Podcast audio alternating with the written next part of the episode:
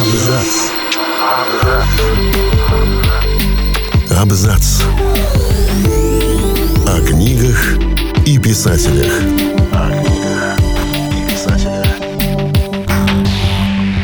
Всем привет! Я Олег Булдаков, и сегодня я расскажу вам 5 фактов о Николае Гоголе.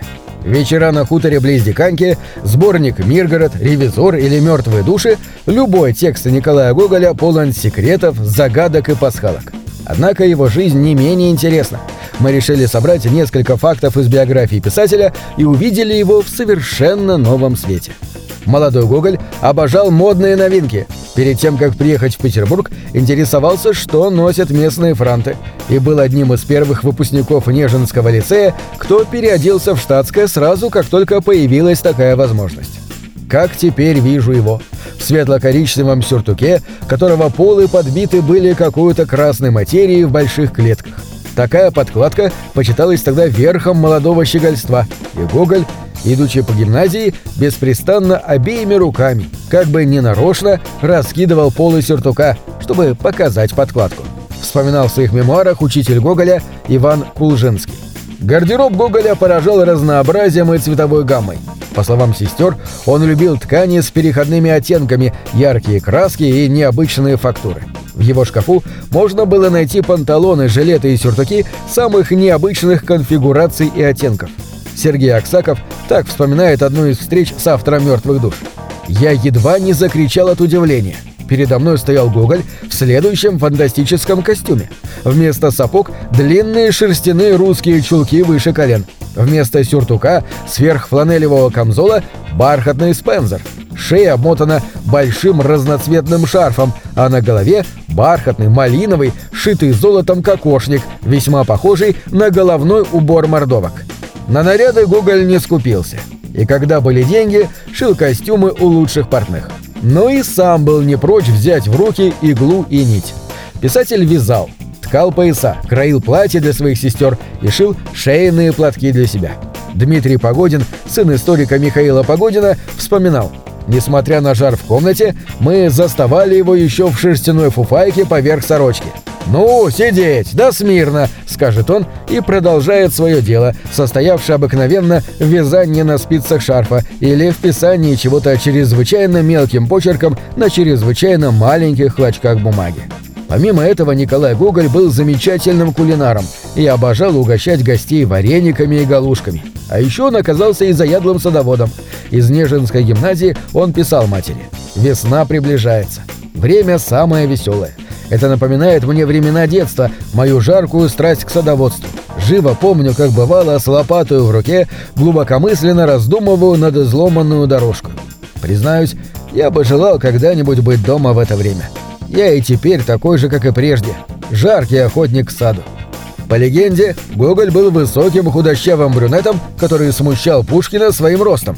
Однако художник Иван Айвазовский так вспоминает писателя. Низенький, сухощавый, с весьма длинным заостренным носом, с прядями белокурых волос, часто падавшими на маленькие прищуренные глазки. Гоголь выкупал эту неприглядную внешность любезностью, неистощимую веселостью и проблесками своего чудного юмора, которыми искрилась его беседа в приятельском кругу. Сергей Аксаков тоже описывал писателя едва ли не белокурым. Но, скорее всего, Гоголь был именно русом, так как одна из сестер пеняла на то, что Николай Васильевич потемнел вскоре после того, как перебрался в Петербург. Как и писал Айвазовский, Гоголь действительно обладал весьма длинным носом. По крайней мере, так считали современники. Иван Тургенев писал, что нос придавал физиономии Николая Гоголя нечто хитрое и лисье. Знакомый Тургенева Николай Колмаков даже запаниковал при виде этой впечатляющей части лица. Я не мог на него прямо смотреть, особенно вблизи, думая «вот клюнет и глаз вон». Существует миф о том, что сам Гоголь стеснялся своей внешности. В это можно поверить, если вспомнить, какое внимание он уделяет на сам в произведениях. Но, судя по письмам, писатель умел смеяться над своим мнимым недостатком. В письме Елизавете Чертковой он шутит «Наша дружба священна». Она началась на дне Тавлинки. Там встретились наши носы и почувствовали братское расположение друг к другу, несмотря на видимое несходство их характеров. В самом деле, ваш красивый, с весьма приятную выгнутую линией, а мой решительно птичий, остроконечный и длинный, как Браун, могущий наведываться лично, без посредства пальцев, в самые мелкие табакерки. Разумеется, если не будет оттуда отражен щелчком. Какая страшная разница! Только между городом Римом и городом Клином может существовать подобная разница. Впрочем, несмотря на смешную физиономию, мой нос очень добрая скотина. Увы, ни жизнелюбие, ни обожание родных и близких, ни юмор не уберегли Николая Гоголя от жутких страхов. Писатель страдал тафифобией, страхом быть погребенным заживо, боялся болезней и не принимал лекарств, выписанных врачами. По всей видимости, писатель впал в глубокую депрессию, и она сопровождалась болями по всему телу, причину которой не мог понять ни один из докторов. Со временем жизнерадостный и веселый молодой человек стал замкнутым и уставшим от жизни. В 30 лет он писал «Тяжело очутиться стариком в лета, принадлежащие юности. Ужасно найти в себе пепел вместо пламени и услышать бессилие восторга». Николай Берг, увидев его в возрасте 41 года, заметил, что повстречал уже развалины Гоголя. На этом все. Читайте хорошие книги.